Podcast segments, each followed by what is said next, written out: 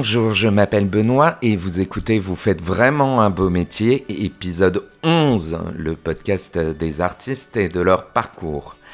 À chaque épisode, un artiste nous raconte son parcours artistique et nous explique les directions qu'il a prises et les choix qui ont fait l'artiste qu'il est aujourd'hui. Suivez-nous sur les réseaux sociaux, Twitter, Facebook et Instagram. Vous nous retrouverez en tapant Beau Métier Podcast tout attaché. Attention, le beau de Beau Métier Podcast s'écrit BO.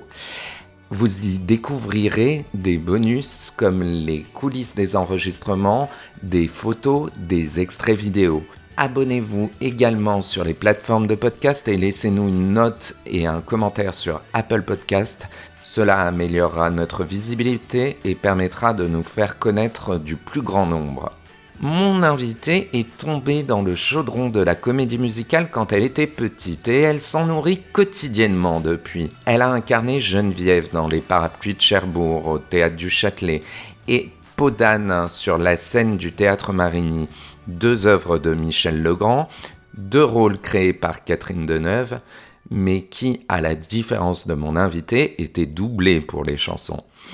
Elle n'a que 23 ans, elle les a même peut-être pas encore. 22. C'est ça, elle a 22 ans, mais a déjà la carrière d'une chanteuse aguerrie aux planches des théâtres parisiens et nationaux. En attendant de fouler ceux d'autres pays, mais où s'arrêtera-t-elle? Bonjour Marie Aupert. Bonjour. Marie, tu viens nous présenter un album qui sortira le 27 mars chez Warner Classic et qui s'appelle Enchanté. Oui. On en parle tout à l'heure si tu veux bien. Avec plaisir. La question rituelle que je pose à tous les invités est la suivante. Quand tu rencontres quelqu'un qui ne te connaît pas et que tu lui dis que tu es artiste, quelle est sa réaction? Ah, bah, c'est vrai que ça, ça dépend. Et c'est vrai qu'on reçoit euh, plusieurs réactions. Bah, souvent, c'est assez euh, enthousiaste, je dirais. Euh, les gens sont souvent, pas, non, pas surpris, mais c'est souvent des. Peut-être pas une admiration, mais enfin, en tout cas, des, des questionnements. C'est peut-être pas forcément si commun euh, comme métier. Je pense que les gens se posent un peu la question. Euh, je me rappelle, euh, par exemple, quand, quand, je jouais dans Podane, c'était donc je jouais tous les soirs le rôle de Podane pendant une, assez longue période, ce qui pour moi était comme un, marathon à tenir, enfin vraiment très éprouvant. Et quand je disais aux gens que je jouais le soir au théâtre, ils me demandaient mais tu fais quoi la journée?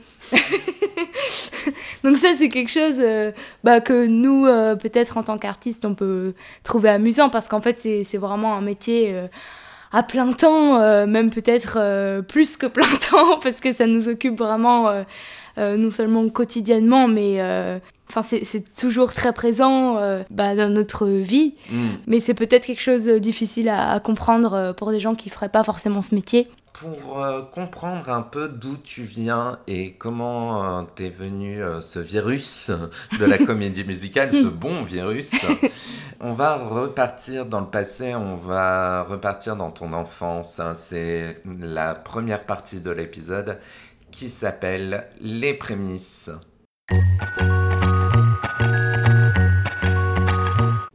Ce que j'ai envie de savoir pour commencer, c'est est-ce que la culture était présente dans ta famille et est-ce que les arts étaient présents dans ta famille? J'ai grandi euh, dans une famille euh, de musiciens.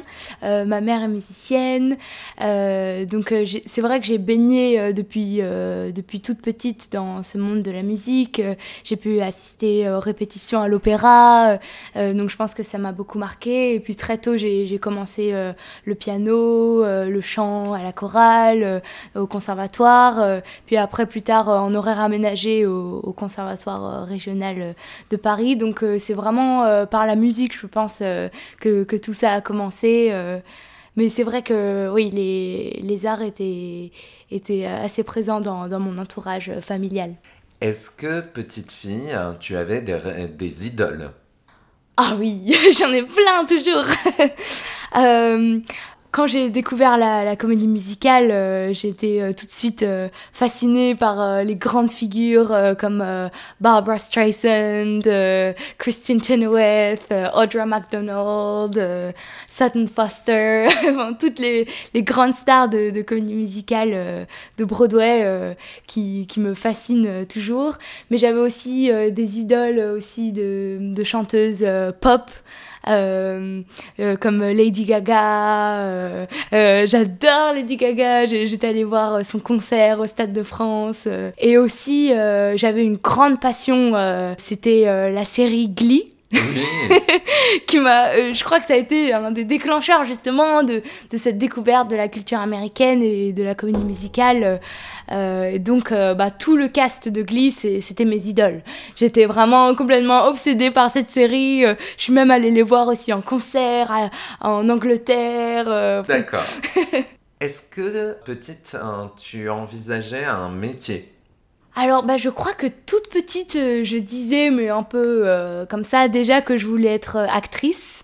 mais je sais pas vraiment si c'était euh, sincère. Euh, enfin, je pense que j'avais aucune idée de, ce que c'était vraiment. Peut-être que je disais ça juste pour le dire, mais euh, puis ensuite ça m'est complètement passé justement quand j'ai commencé à, à rentrer à la maîtrise de Paris, donc au conservatoire, où là je faisais vraiment du, du chant tous les après-midi. le matin j'allais à l'école et, et l'après-midi au conservatoire. Donc ça faisait vraiment partie de, de mon éducation, de voilà de, de l'école en fait.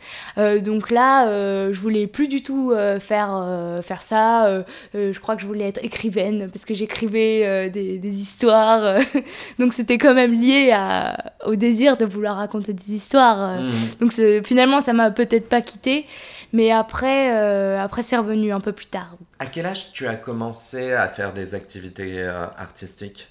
À l'âge de, de, 6 ans, j'ai commencé les cours de piano. je crois que ça a commencé par là. D'accord, donc piano.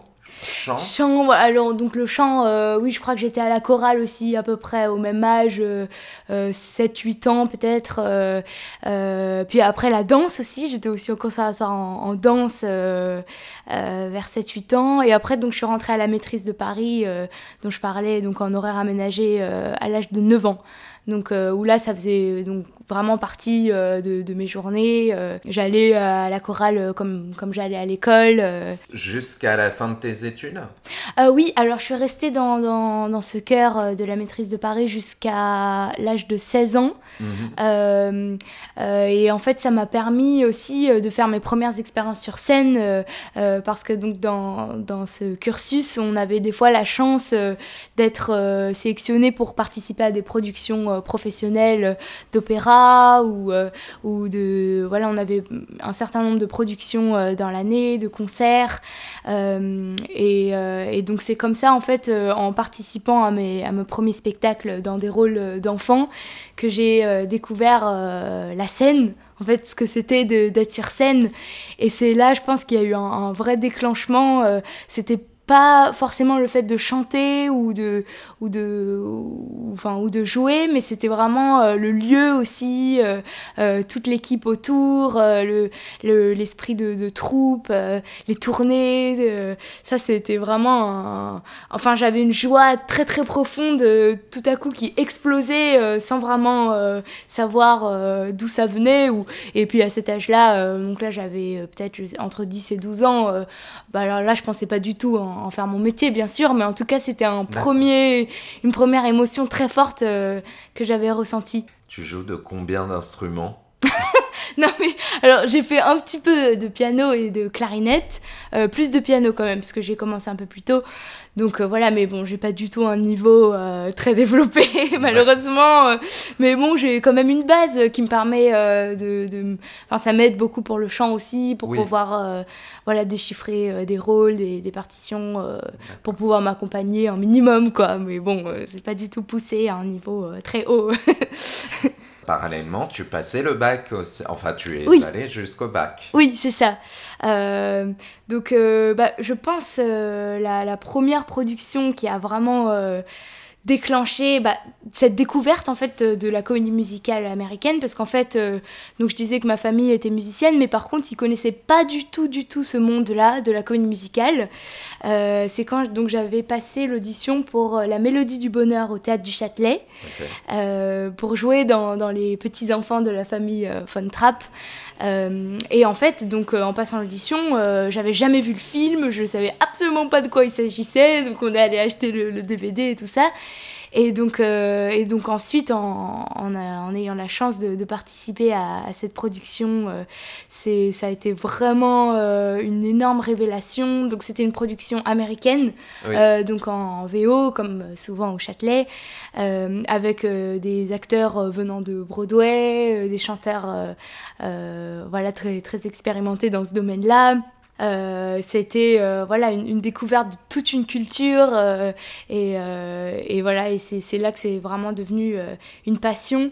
Donc à partir de ce moment là j'ai vraiment souhaité euh, découvrir euh, au maximum cette culture de la comédie musicale. Donc, euh, dès que je rentrais chez moi le soir, c'était visionner le maximum de, de films, apprendre, tout, déchiffrer toutes les partitions. Enfin, voilà, j'essayais vraiment, j'avais une sorte de, boulimie comme ça de, de comédie musicale où ça devenait presque une obsession en fait. Du coup, c'était aussi difficile de suivre à l'école parce que je pensais vraiment qu'à ça. c'était voilà le, désir de partir après euh, mm. à l'étranger pour, pour faire ça. Euh, donc euh, voilà, ça a été, c'était toute un, une période assez obsédée par la comédie musicale. Merci. Avant de passer à la deuxième partie, on a une épreuve dans ce podcast. Ah. C'est l'épreuve de la machine infernale. Alors, ce n'est pas celle de Cocteau. C'est une machine qui tire au hasard des questions. Mais comme le hasard n'existe pas vraiment, c'est toi qui vas actionner la machine.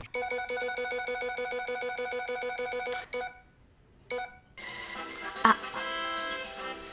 Ah. Si je n'avais pas été artiste, je serais. Alors, je serais où j'aurais été. Je serais ah. triste, euh, je serais euh, malheureuse, je serais euh, contente. et où j'aurais été médecin, avocat. Ah. C'est difficile pour toi. Hein oui, parce que oui, je me suis. Enfin, en tout cas, je me suis toujours dit enfin qu'on ne sait pas de quoi la, vie sera faite. Et qu'en fait euh, c'est très important pour moi qu'il y ait d'autres choses aussi dans la vie que euh, le métier euh, bon qui prend déjà une, part très importante et donc oui je me suis toujours dit que si un jour j'avais envie de faire autre chose ce serait tout à fait possible. Mais quelle serait cette chose? Ça, je sais, je sais pas. Bah, je pense que j'aurais aimé travailler avec les enfants parce que c'est un sujet euh, qui, me, qui me touche euh, euh, assez, la transmission. donc peut-être que ce serait quelque chose autour de ça, autour de l'éducation, voilà, ou toujours dans cette idée peut-être de, de, raconter des histoires, enfin aussi qui est un peu lié à, notre métier d'acteur. Voilà, bon, c'est pas très précis comme réponse, mais... On passe donc à notre deuxième partie qui s'appelle Les premiers pas. Donc tu obtiens ton bac. Oui, alors j'obtiens mon bac euh, tout en jouant euh, dans les parapluies de Cherbourg, qui a été euh, cette, histoire assez incroyable, voilà, qui m'est arrivée pendant mon année de, de terminale.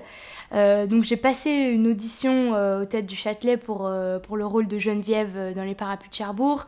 Euh, qui était un spectacle euh, concert mis en scène, donc avec, euh, avec l'orchestre sur scène dirigé par Michel Legrand et euh, avec Nathalie Dessay euh, dans le rôle de la mère, Laurent Naori dans le rôle euh, de Cassard, Vincent Niclot, donc voilà, avec toutes ces personnalités incroyables. Et, donc moi, je me suis retrouvée un peu par une chance inouïe, dont je, n'ai toujours pas compris comment c'était arrivé, au milieu de, cette équipe complètement exceptionnelle, donc à l'âge de 17 ans. Et donc, euh, c'est vrai que ça a changé euh, pas mal de choses euh, dans ma vie. Et, je crois que c'est vraiment à partir de ce moment-là où justement je me suis dit, c'est vraiment ce métier euh, que je veux faire euh, parce que là c'était devenu euh, plus non seulement une, passion très très profonde qui, s'exprimait enfin, enfin que je pouvais enfin exercer, mais c'était aussi la rencontre avec ces personnalités et, et le fait bah, que ça devienne une possibilité, enfin que ça devienne possible de, de développer une carrière dans, dans, ce domaine. J'avais pu participer pendant mon année de première euh, dans le rôle principal de Alice la comédie musicale. Bien sûr. J'avais passé l'audition un peu toute seule comme ça que j'avais vu sur Regard en coulisses euh, et puis euh, voilà j'étais allée et puis et ça, ça a marché donc ça ça a été une expérience pour moi aussi vraiment euh, incroyable, euh, une équipe euh,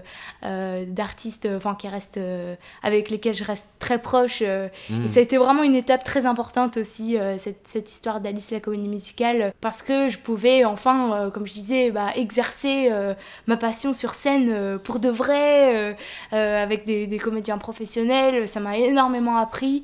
Et puis c'était aussi très très difficile de, de, soutenir le rythme avec le lycée parce que je me, levais quand même le matin pour aller au lycée. Et le soir, bon, heureusement, on jouait pas tous les soirs. Euh, mais il y a eu toute une grande période de, de répétition, donc c'était aussi d'arriver à, à, jongler entre euh, bah, mes études de lycée et, et jouer le soir euh, au mmh. théâtre. C'était un, oui, un rythme assez, assez soutenu, je dois dire. Mais pour moi, en fait, je crois que ces expériences m'ont justement aidé à, à, à, tenir le coup à, l'école, si je puis dire, parce que euh, c'est vrai que bah, ça, me permettait de, de, me dire allez je vais au bout je passe mon bac et après je pourrais vraiment faire ça euh, à plein temps donc tu obtiens tu obtiens ton bac. Oui. Et, ah ça c'était euh, obligé obligé. Et euh, après? Et après du coup j'ai eu donc un de mes rêves qui a pu se réaliser c'était celui de partir à New York la ville de Broadway pour faire euh, mes études, euh, donc spécialisée en, comédie musicale. Euh, donc pendant toute cette année de terminale, j'avais passé plusieurs auditions, aussi en Angleterre d'ailleurs et aux États-Unis dans plusieurs écoles. et j'ai pu obtenir par la commission franco-américaine une bourse Fulbright pour faire mes études aux États-Unis. Donc là, c'était vraiment la chance et l'opportunité d'y aller. Euh, donc euh, voilà, j'ai pu euh, partir à New York pendant une année dans une université qui s'appelle Marymount Manhattan College. Donc c'était l'équivalent d'une première année de, licence où mon majeur était Theater Performance et mhm. Musical Theater, donc vraiment spécialisé en, en comédie musicale. Et c'était vraiment euh, une année extraordinaire. Euh. Enfin voilà, c'était le, rêve d'être à New York, euh, d'apprendre, enfin de pouvoir me perfectionner dans, dans, dans les disciplines, aussi en, anglais, parce que du coup c'était aussi vivre dans cette culture, découvrir la vie là-bas. voilà, c'était vraiment un, rêve d'adolescent qui, qui, se réalisait, mais dans, en plein dans Manhattan. Donc ça, c'était vraiment incroyable. T'en gardes donc euh, un bon souvenir de ça Ah oui, oui. Bah, c'était, c'était vraiment l'année euh, la plus enrichissante. Euh, c'était aussi découvrir la réalité de, cette ville, les, la réalité des auditions, la, la, compétition extrême. c'est, oh, c'est pas du tout les mêmes échelles qu'en France. Il y a vraiment énormément de monde. Mais c'était aussi voilà, la réalité derrière de, de la dureté aussi, vraiment de, de, de cette industrie. Euh, euh, quand je suis rentrée à Paris, je me rappelle pour euh, les vacances de Noël, j'ai eu un choc. Vraiment, j'avais l'impression de rentrer au village de campagne le plus paisible. vraiment, c'était c'était pas comparable. Enfin, c'est vraiment une, un autre monde. T'en as passé beaucoup des auditions euh, là-bas? Alors, euh, en fait, j'avais eu la chance de pouvoir euh, être dans un cours, de, pouvoir être dans un cours à l'université qui nous demandait de passer des auditions. C'était un cours de professional preparation et donc on, on, devait passer des auditions pour voilà pour se confronter à la réalité du métier. Alors là, ça a été un vrai choc euh, euh, parce que c'est pas du tout comme un Paris, les auditions. Surtout ces fameux open calls, où donc c'est des auditions ouvertes. Parce que pour, euh, pour pouvoir participer aux auditions Equity, il faut être Equity. Donc Equity, c'est l'union qui protège les artistes aux États-Unis. Mais pour faire partie de cette union, il faut déjà faut être américain. Il faut avoir un certain nombre de points qu'on a gagnés sur des autres productions non-equity. Enfin, c'est tout un, un processus euh, très complexe. Faut payer, faut, enfin, c'est vraiment, on achète son, son statut equity pour pouvoir accéder aux auditions. Donc c'est voilà, c'est assez particulier de, découvrir tout ça. Donc euh, moi, les auditions où j'avais le droit d'accéder, c'était les non-equity euh, open calls, donc où tout le monde peut venir avec son CV, sa photo. Et pour, pour s'inscrire, il faut venir le plus tôt le matin euh, avant que ça ouvre pour euh, signer la feuille. Donc euh, là, j'arrive, je me suis levée, la prof nous avait conseillé de se lever extrêmement tôt, à 4 heures du matin dans le froid en plus parce qu'il fait très froid à New York l'hiver. Donc on arrive, on s'est un peu chauffé la voix, mais bon, à 4 heures c'est un peu compliqué. à 5 heures du matin, il y a déjà toute la rue euh, une queue qui fait euh, tout le bloc, euh, enfin des, centaines de personnes, donc on fait la queue comme ça pendant, pendant des heures. On, arrive enfin à monter les escaliers, à arriver dans une petite salle. Où, chacun est regroupé en tas quand on attend avec des centaines de personnes puis voilà chacun donne son CV et, et une fois qu'on a fait tout ça, donc là il est peut-être 10h du matin, on est complètement crevé, enfin c'est des conditions complètement horribles, euh, on n'est même pas sûr d'être écouté. Nos 16 mesures qu'on avait préparées, parce que bien sûr on a le droit de chanter 16 mesures, ou même des fois 8, euh, on n'est pas sûr d'être écouté. Euh, et moi je me rappelle ma première audition, ils ont jeté mon, CV à, la poubelle devant moi parce qu'on voit qu'ils ont une pile énorme de, CV. Et en fait, moi, j'avais euh, mis une photo. Euh, moi, je, je savais pas vraiment comment ça marchait, donc j'avais imprimé une photo. Et en fait, c'était pas le bon format de la photo. Il fallait que ça fasse une certaine euh, dimension, que ce soit pris d'une certaine lumière, enfin avec des photographes spécifiques. donc moi, ma photo déjà, c'était sûr que ça partait à la poubelle, sans même regarder le CV, juste à cause de, de, la taille de la photo. Enfin. Bon voilà, donc ça c'était un peu un, choc quoi de découvrir ça parce qu'en fait il y a tellement de monde qui sont obligés d'avoir des, des, consignes comme ça euh, complètement arbitraires. Euh. Donc je me suis rendu compte que c'était peut-être pas la meilleure solution pour, pour se faire entendre. Euh, donc ensuite après par la suite j'ai eu, eu la possibilité d'avoir un rendez-vous à un certain horaire devant, devant une, une, équipe de casting où j'avais été invitée pour un rôle précis pour le fantôme de l'opéra à New York. Parce qu'il passait les auditions à cette même époque pour le, le fantôme à Mogador. Et comme moi, j'avais pas pu aller à l'audition à Mogador, Rabat Aluan, le, le, directeur de casting, m'avait dit bah, passe directement devant l'équipe l'équipe américaine parce que c'est eux qui supervisent finalement les, les auditions euh, dans le monde entier. Donc euh, là j'avais eu une chance énorme de, pouvoir euh, chanter devant eux de pouvoir même les rencontrer. J'avais même pu travailler avec le directeur musical pour préparer l'audition. Donc ça c'était vraiment une opportunité euh, énorme. Et puis là, j'avais été vraiment reçue euh, très agréablement, euh, pas du tout dans les mêmes conditions que, que la, la, première fois. Ça doit faire du bien. oui, oui, c'était. Donc voilà, il y a, y a, différents, différents stades, on sent. mais c'était assez impressionnant de, de, se rendre compte de, de, cette réalité. Et puis vraiment, les, les acteurs là-bas qui vivent ça tous les jours, de faire la queue à 5 h du matin dans le froid. Uh-huh. Enfin, c'est un vrai problème parce qu'en plus, il y a de plus en plus de monde, même qu'il y a 10 ans. Euh, donc c'est assez impressionnant, quoi. D'accord, donc tu rentres à Paris, les rôles et les spectacles s'enchaînent, et en 2018, tu euh, retrouves l'univers euh, de Michel Legrand. Oui.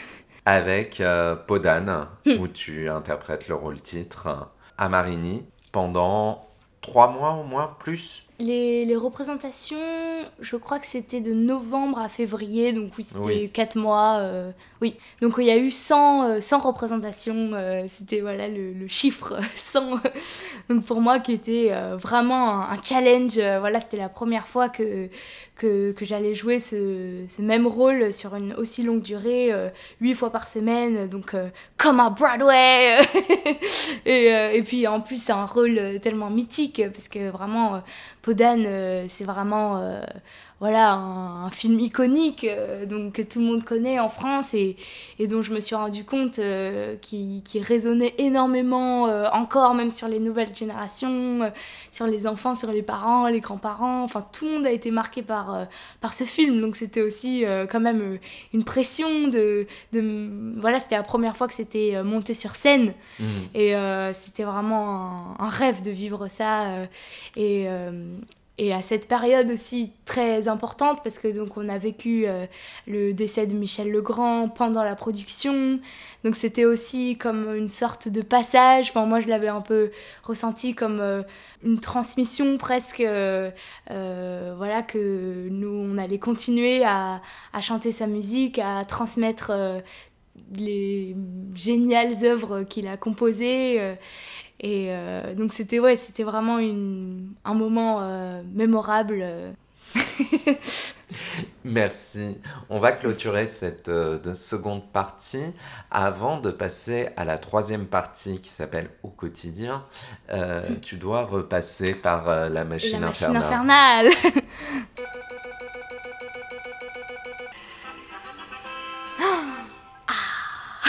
Le pire moment de scène. je, crois que j'ai une idée d'un moment où vraiment j'avais j'avais eu une sorte de honte, mais c'était c'était vraiment un ressenti personnel parce que je pense pas que c'était si terrible vu du public.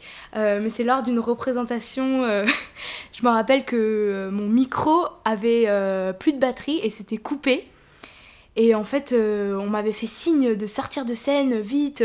Et puis, donc, c'était horrible parce qu'en plus, je chantais un duo avec un autre partenaire. Et du coup, ce partenaire s'est retrouvé tout seul pendant un moment à chanter tout seul. Et moi, j'ai dû euh, vite euh, sortir, mais c'était vraiment une mauvaise idée, je pense. mais on m'avait fait signe vite, sors. Euh, et puis, donc, l'ingé son avait vraiment essayé de, de recharger, enfin, de remettre des nouvelles fils et tout ça, mais il n'avait pas réussi. Donc en fait, je suis retournée sur scène, toujours sans micro, donc j'avais laissé mon partenaire pour rien. Et finalement, en fait, le l'ingé son est, est, venu carrément sur scène. Enfin, on a stoppé le spectacle, euh, il a retrouvé les piles et tout ça. Mais ça m'avait paru un, truc horrible sur le moment, mais c'était pas. Je pense que du public, bon, après, on a, on a repris en musique, tout le monde a applaudi. Voilà, on a vu qu'il y avait un problème technique. Mais euh, c'est vrai que dans ces moments, c'est la panique. Euh, on a l'impression que c'est vraiment quelque chose de catastrophique qui se passe. alors qu'en fait, bon, voilà, c'est juste des piles qui ont lâché. Merci pour ta franchise, en tout cas. on passe donc à la troisième partie qui s'appelle Au quotidien. Au quotidien, qu'est-ce qu'on fait quand on est artiste? Est-ce qu'il y a des rituels, hein, des exercices, des traditions, des, euh, une hygiène de vie à avoir? Ah oui, euh, c'est sûr qu'il y a une, euh, une hygiène euh, de vie. Enfin, en tout cas, pour moi, c'est très important de pratiquer le sport, enfin, d'avoir un, rythme de vie assez organisé. d'avoir mes cours de chant, comme je disais. Mais après, il y a, y a, les périodes où on joue et les périodes où, où on joue pas aussi, mmh. qui, qui, sont assez différentes. Donc c'est vrai que quand on joue tous les soirs, c'est vraiment une organisation dans la journée autour de la représentation hmm. euh, du soir. Donc évidemment, euh, on ne peut pas faire euh, non plus trop de choses épuisantes parce qu'il faut quand même qu'on soit au, meilleur de notre journée le soir. Mais donc c'est pour moi c'est très important de voilà d'avoir une activité physique régulière. je le comparais souvent à un peu le euh, rythme de vie d'un sportif au final parce que c'est vraiment euh, comme une performance euh, de tous les soirs au, meilleur et puis pour la voix aussi. Quand on chante c'est vrai qu'on est obligé de dormir. Enfin en tout cas moi j'ai besoin de beaucoup de sommeil Et après, euh, c'est vrai que quand on joue pas, euh, moi j'essaye du coup d'en profiter, comme je disais, pour continuer ma formation, parce que comme euh, je, je, suis très jeune, j'ai toujours un peu ce, ce dilemme, enfin, d'avoir commencé assez tôt finalement, presque sans savoir en fait, d'avoir déjà eu des expériences euh, sans vraiment euh, avoir eu euh, de formation, en tout cas au, début.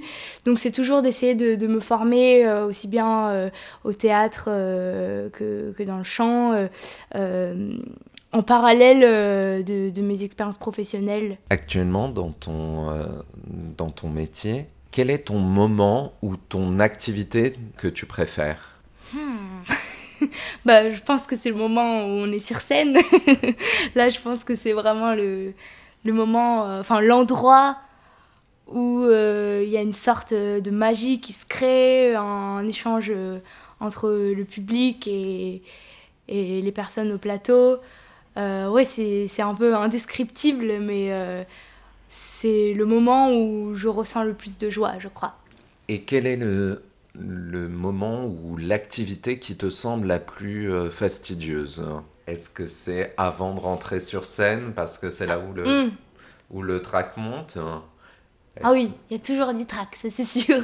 Mais c'est pas forcément un, mauvais track, je trouve. Enfin, le track, euh, j'essaie euh, de l'utiliser en une énergie euh, positive. Enfin, j'essaye que, que ça m'aide. Après, bon, des fois, on peut pas forcément toujours contrôler, malheureusement, mais non, un moment moins agréable. Oh, c'est dur. Moi, j'aime tout dans le métier. non, mais. Ah, bah, peut-être quelque chose que je trouve plus difficile, c'est euh, la danse. euh, je suis moins à l'aise, en tout cas dans, dans ce domaine-là. Donc par exemple, c'est vrai que j'admets euh, me forcer un peu pour aller au cours de danse. Ou, ouais, j'ai un peu plus de mal, c'est vrai, avec, avec cette partie-là. Qu'est-ce que tu fais avant un spectacle? Est-ce que tu es du genre à t'isoler ou plutôt à partager le moment. Euh, oui, je trouve que c'est important euh, quand même d'avoir un moment, euh, même un petit moment de concentration. bon, c'est pas forcément seul parce que bon, il y a, quand même beaucoup de gens autour, mais oui, c'est quand même important, je trouve, d'avoir un, moment avant d'entrer en scène, d'avoir un petit moment présent en tout cas. Et après, je trouve ça hyper important aussi d'avoir un contact avec euh, tous les, partenaires euh, avec lesquels on va jouer, euh, de se dire toy toy, de se voir quand même avant de jouer et voilà, de d'avoir un, contact ensemble pour raconter une même histoire ensemble, c'est super important, je trouve aussi. Mhm. Et après un spectacle? Après un spectacle, euh, bah ça dépend comment on sent. Ça dépend si on doit rejouer le lendemain. Parce que si on rejoue le lendemain, moi généralement, je dors. il faut vite rentrer et, dormir. Mais, euh, mais si c'est la dernière, non, il faut absolument fêter ça. c'est déjà la dernière fois que tu vas actionner la ah. machine infernale. Ah ok.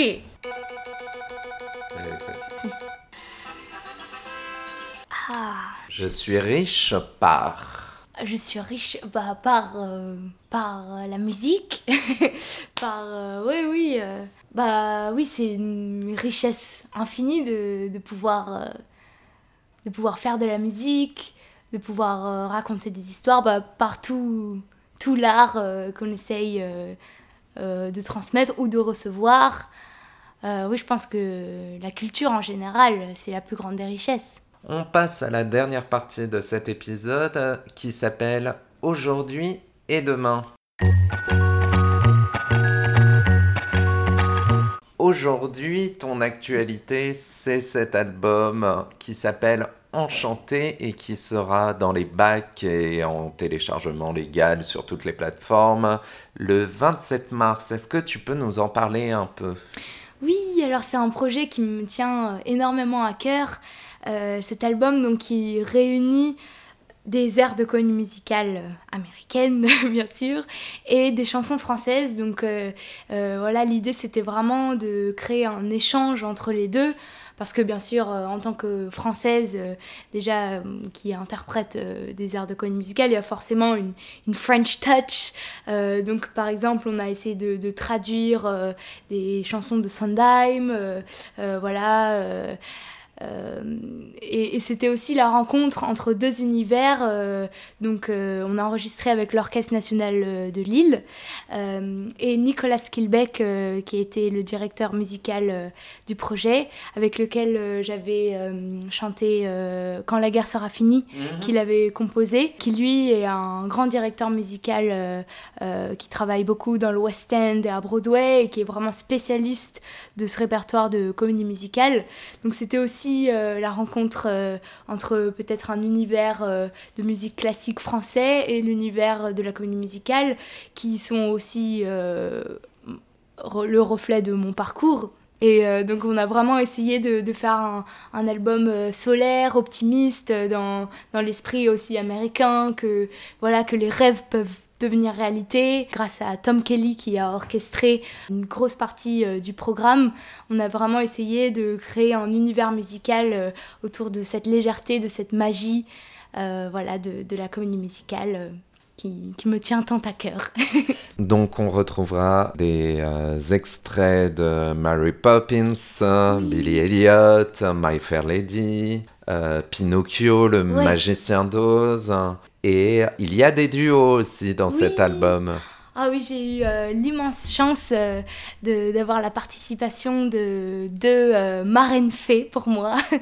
Donc il y a évidemment Nathalie Dessay avec qui j'ai pu chanter Les Parapluies de Cherbourg et qui a été une, une rencontre très importante de mon parcours.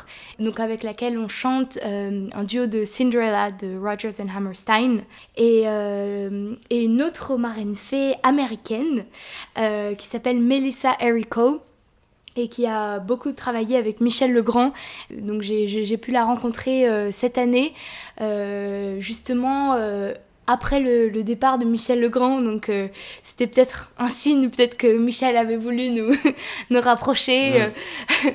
Mais elle avait chanté Amour à Broadway et euh, elle avait aussi réalisé un album avec lui, donc ils avaient eu toute, cette collaboration. Donc c'était vraiment euh, très émouvant pour moi de, pouvoir euh, la rencontrer et d'échanger avec elle sur, toutes ces expériences.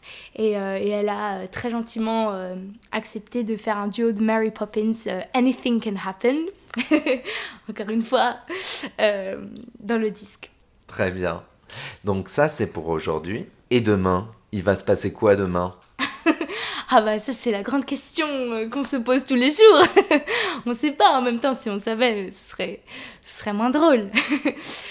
bah, en tout cas, euh, un des projets que j'ai évidemment euh, dans la suite de, de, mon parcours, ce serait évidemment de, de, pouvoir travailler aux États-Unis ou en Angleterre dans la comédie musicale parce que c'est vraiment voilà, un, des, un des buts que j'aimerais atteindre. Euh, euh, j'essaye toujours de, retourner à New York. Je vais pouvoir euh, faire un concert là-bas avec, avec la sortie de l'album. Et aussi en Angleterre, à Londres. Puis plus largement, évidemment, j'aimerais continuer à, développer toutes les, les, possibilités de pouvoir faire encore des rôles qui me parlent et qui, j'espère, parle aux autres et de continuer à, raconter des histoires, euh, que ce soit avec le moyen du chant ou du théâtre, ou les deux en même temps. Euh, mais c'est vraiment ça, oui, que j'aimerais continuer à, faire. Eh bien, on te le souhaite de tout notre cœur. Un grand merci, Marie. On suivra donc euh, ton parcours avec cet album, mais aussi avec les nombreux projets qui vont arriver. On espère que tu reviendras nous en parler. Merci également à tous les auditeurs du podcast. Ça y est, nous avons dépassé les 1500 écoutes et téléchargements. C'est grâce à vous. Et c'est ça qui nous donne la force de continuer. N'hésitez pas à nous faire des retours sur le podcast par l'intermédiaire des réseaux sociaux, Facebook, Twitter et Instagram. Vous pouvez également envoyer des suggestions, des noms d'artistes que vous aimeriez entendre raconter leur histoire. Merci à Yannick pour les photos et vidéos. Le générique du podcast a été composé par Riot et s'appelle A Long Call. Je vous donne rendez-vous dans 15 jours. Merci Marie. Merci